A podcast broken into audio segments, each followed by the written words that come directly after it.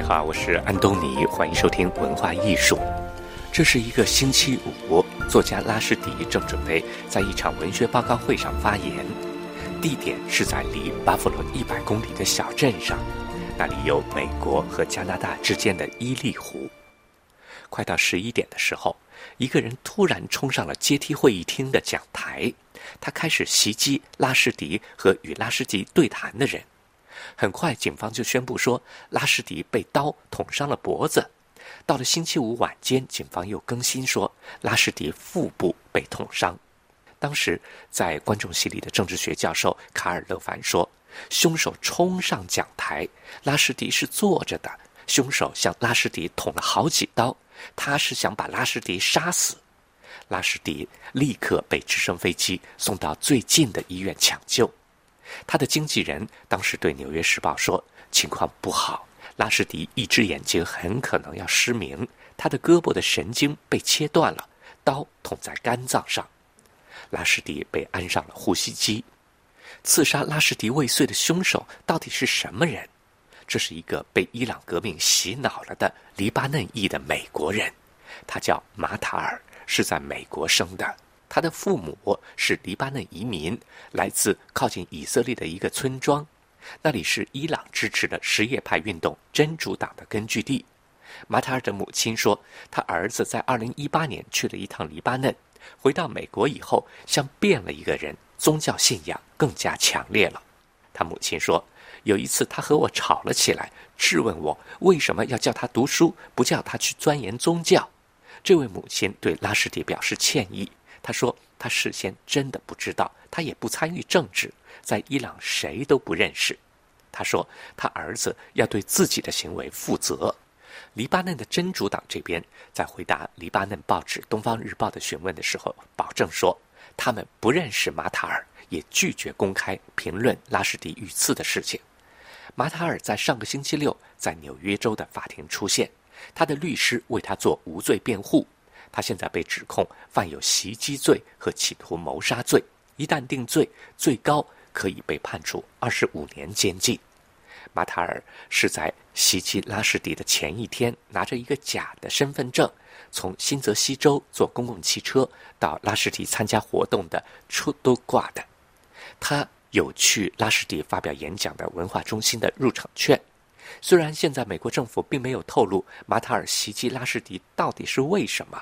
不过，美国媒体通过接近调查的人了解到，马塔尔特意留下一些线索，为他的刺杀行动提供政治层面和宗教层面的线索。他这么做是为了回应三十三年前德黑兰发布的法塔瓦死亡令。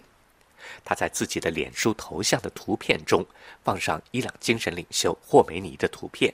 也发表了伊朗革命卫队圣城精锐部队的前指挥官，2020年被美军在巴格达刺杀的索雷曼尼将军的头像。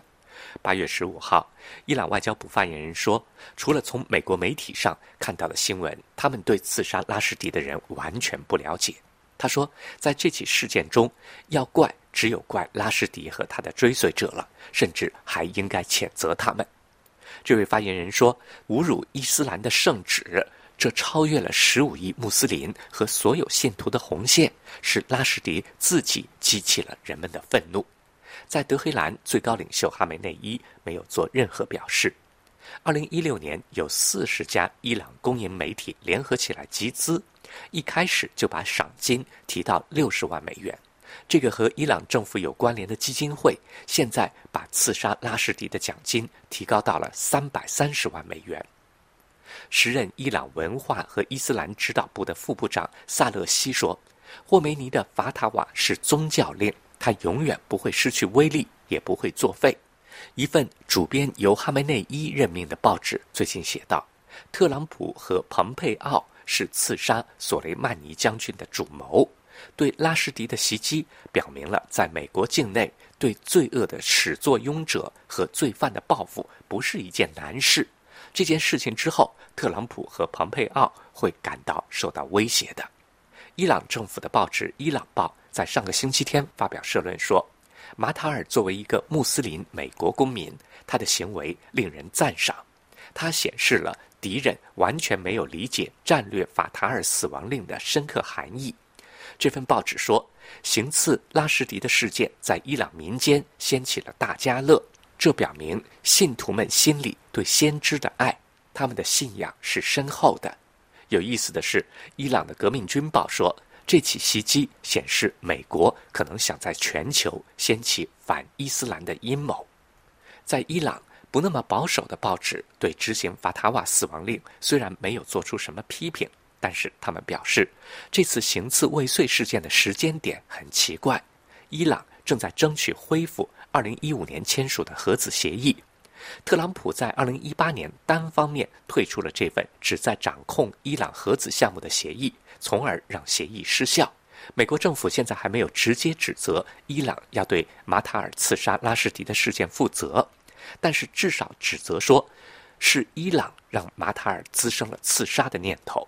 美国国务卿布林肯说：“伊朗的国家机器在一代又一代人那里煽动针对拉什迪的暴力行径。在刺杀未遂事件之后，伊朗的国营媒体最近欢声雀跃，这是非常可耻的。拉什迪目前的状况趋向好转，他的经纪人说，虽然情况依然严重，但是拉什迪正在往康复的方向发展，他已经脱离了呼吸机。”拉什迪的儿子扎法尔在推特上发表公告说：“拉什迪已经可以说点什么了。虽然伤势严重，但是他的幽默、他的顽强、他的先发制人的斗智斗勇的精神气儿都在，家人们都松了一口气。实际上，面对伊斯兰激进派人士，为了言论自由，拉什迪付出了代价。他的代价有好几个层面。法塔瓦除了判他死刑之外，实际上也是把他给锁在与世隔绝的状态里，他要在警方的保护下生活。他曾经在自传体的《Joseph Andon》这部小说里说道：“他人也被封了，嘴也被封了，没有办法讲话。